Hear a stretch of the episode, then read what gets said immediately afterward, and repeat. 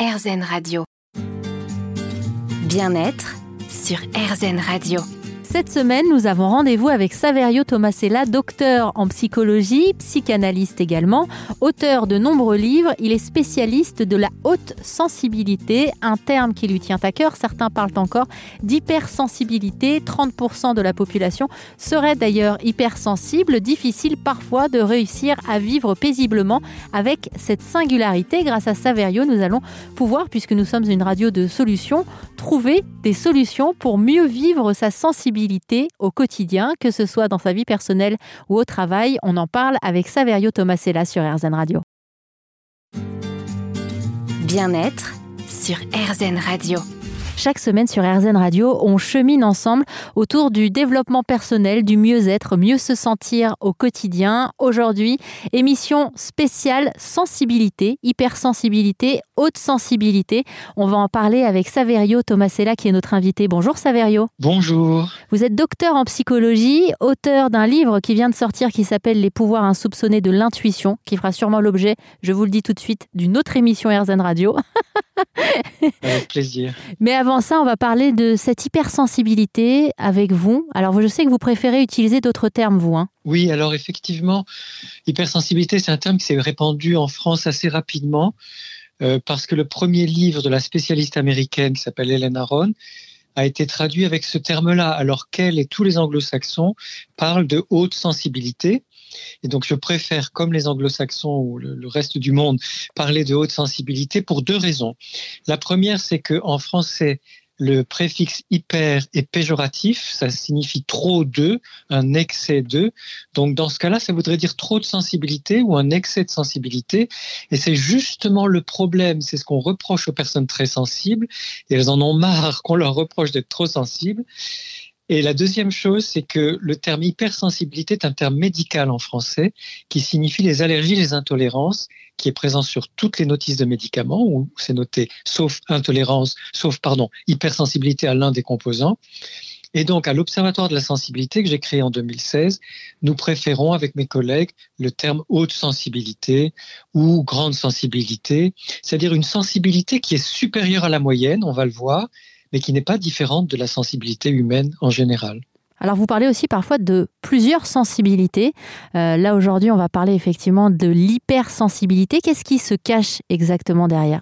Déjà, disons que toute personne hautement sensible est différente d'une personne à l'autre. Il y a beaucoup de différences et de singularités. C'est pour ça que du point de vue scientifique, on ne va retenir que cinq grandes caractéristiques. La première, qui est la définition scientifique de la haute sensibilité, c'est le traitement sensoriel approfondi des informations. Traitement sensoriel approfondi des informations ou en version courte, traitement en profondeur des informations.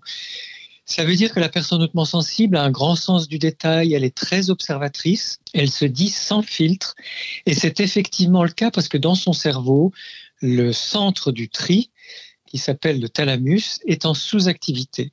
Donc elle reçoit énormément d'informations sensorielles, émotionnelles, cognitives et autres tout au long de la journée.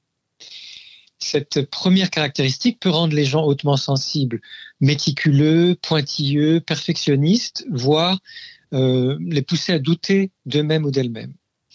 Et ça débouche sur une deuxième caractéristique qui en est la conséquence directe et qui s'appelle l'hyperstimulation. À force d'être bombardée sans pouvoir faire le tri de toutes sortes d'informations, la personne hautement sensible se sent surstimulée et elle va saturer. Et c'est pour, ça, c'est pour ça que les personnes hautement sensibles se disent euh, fatigables et ont besoin de faire beaucoup plus de pauses dans la journée, de, de, faire des mini-pauses pour se reposer dans la journée. La troisième caractéristique concerne les émotions. Elle est très connue des personnes hautement sensibles, même quand elles ne connaissent pas le terme. C'est d'avoir beaucoup d'émotions, des émotions variées, des émotions intenses, des émotions qui durent plus longtemps que la moyenne mais aussi de se sentir poreuse ou poreux, imperméable, euh, perméable, pardon, donc poreuse, poreux ou perméable à la sensibilité des autres, aux émotions des autres. Par exemple, une personne arrive au travail de très bonne humeur, elle entre dans l'open space ou le lieu du travail et sent que l'atmosphère est plombée, elle va tout de suite se sentir elle-même tendue ou en colère ou triste parce qu'elle est impactée par les émotions du groupe. La quatrième caractéristique est le sens des subtilités et des nuances qui fait que les personnes hautement sensibles sont très attentives au langage implicite, au langage non verbal, les gestes, les postures, les mimiques, les intonations, les grimaces et tout ce qu'on va exprimer en plus des mots et parfois accorder plus d'importance à tout ce langage non verbal qu'aux mots eux-mêmes. Et la cinquième caractéristique qui a été découverte plus tardivement s'appelle la sensibilité avantageuse parce qu'une personne hautement sensible dans un mauvais environnement, on va dire un environnement défavorable de stress, de misère, de violence, de misogynie, etc., cette personne va être plus souvent malade, plus longtemps malade, se blesser plus facilement, avoir de moins bonnes relations sociales, développer de l'anxiété euh, ou de la déprime. Voilà le tableau de la sensibilité élevée. Alors là, j'imagine qu'il y a des auditrices, des auditeurs qui nous écoutent et qui se reconnaissent. Euh, peut-être que certains d'entre vous se disent Tiens, mais en fait, c'est vrai que c'est moi, ça me ressemble. Est-ce que je suis hautement sensible? On va continuer à en parler avec vous. Dans un instant, Saverio Tomasella, vous êtes docteur en psychologie et on revient sur RZN Radio. À tout de suite. Bien-être sur RZN Radio. Bienvenue si vous venez d'arriver sur RZN Radio. Je vous pose la question, êtes-vous hautement sensible? Certains utilisent encore le terme hypersensible. On va parler de haute sensibilité aujourd'hui dans l'émission Bien-être avec Saverio Tomasella, docteur en psychologie. Vous étiez en train de nous décrire un petit peu les caractéristiques euh, des, des gens hautement sensibles et vous étiez en train de me dire qu'il y a quand même 30% de la population qui est hautement sensible. Oui, effectivement, c'est très important de le savoir. Ça fait à peu près une personne sur trois une personne sur trois dans les familles, dans les classes, dans les entreprises, un peu partout. Euh, ce sont deux études de 2018, une étude auprès de 10-15 ans, des 10-15 ans et une, une étude auprès d'adultes qui ont montré dans tous les pays occidentaux qu'il y a à peu près 30% de la population qui est concernée par cette haute sensibilité, cette façon très particulière de vivre au jour le jour. Ce qui est assez euh, surprenant parce que en tant que hypersensible euh, moi-même, j'ai pas l'impression qu'il y a autant de gens que ça euh, dans, nos entourages. Parfois, on peut se sentir un peu isolé en étant hautement sensible. Alors, on se sent isolé quand on est hautement sensible, quand on est fort sensible, parce que la société, la culture sont encore hyposensibles. Hein. C'est-à-dire, on est dans une société qui ne valorise pas la sensibilité, qui peut même la dévaloriser, et qui de toute façon a du mal à accueillir euh, la, sensibilité des uns et des autres euh, sous forme de sensations, d'émotions, de sentiments, d'intuition, etc.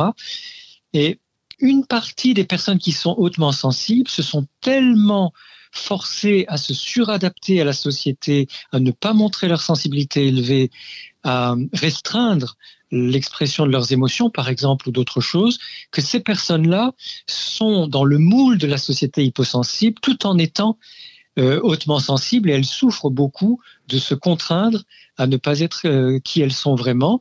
Et ce sont parfois ces personnes-là qui se sont tellement contrariées elles-mêmes qui vont le moins facilement accepter la, sensibilité élevée de leurs proches. Je me demande justement comment on fait aujourd'hui, je pense aux auditeurs qui sont en train de nous écouter, euh, pour vérifier qu'on est bel et bien hautement sensible et qu'on n'est pas simplement sensible. Alors, il existe des tests. Euh, donc, la sensibilité élevée, c'est un tempérament qui fait partie de la nature humaine. Ce n'est donc pas une maladie. Hein. Il n'y a pas de diagnostic, pas de traitement.